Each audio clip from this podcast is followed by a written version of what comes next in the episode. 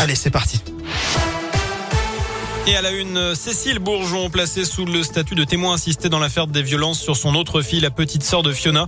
C'était en 2013. La fillette avait un an et demi et c'était lorsque Cécile Bourgeon et Berkan Maclouf avaient été interpellés à Perpignan après leur fuite de Clermont. D'après la montagne, l'Institut médico-légal des Pyrénées-Orientales avait alors constaté des hématomes au niveau de l'oreille.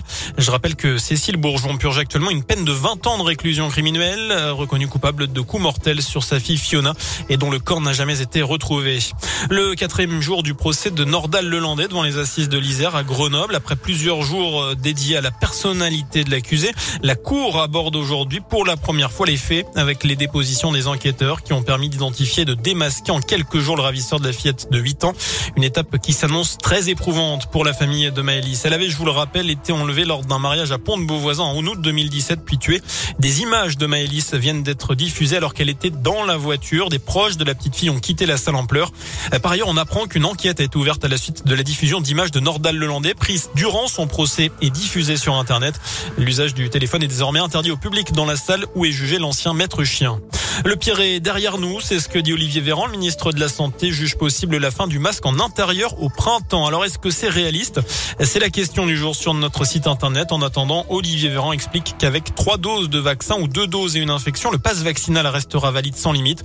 Jusqu'à présent, le délai avait été ramené de 6 à 4 mois après une infection, mais la disparition du pass, elle, pourrait intervenir dans les mois qui viennent, peut-être même avant le mois de juillet, selon le ministre.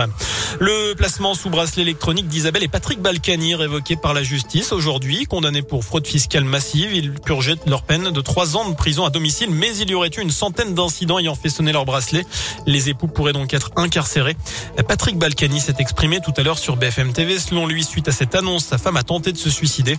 Il explique qu'il va déposer une plainte pour mise en danger de la vie d'autrui.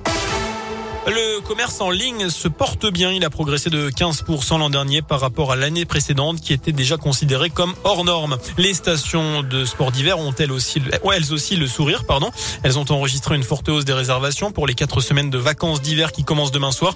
Elles prévoient un taux d'occupation de 82% contre 79,5% sur la même période avant la crise de 2020 liée au Covid-19. Les sports d'hiver, justement, avec le coup d'envoi des JO de Pékin pour les Français, notamment les Françaises engagées en ski de boss, avec Perrine Lafont championne olympique en titre. Elle s'est qualifiée pour la grande finale ce dimanche. Pour rappel, la cérémonie d'ouverture aura lieu demain. Enfin, avis aux supporters de l'ASM, toutes les places pour ASM Bordeaux-Bègle achetées sur le site internet de l'ASM seront remboursées. C'est ce que dit les clubs. Après le report, je vous le rappelle, hier de la rencontre de championnat prévue dimanche soir, 9 cas de Covid dans l'effectif auvergnat. Maudit virus. Maudit virus, effectivement. Voilà pour euh, l'essentiel de l'actu Bastien. L'info de retour dans une demi-heure. Merci.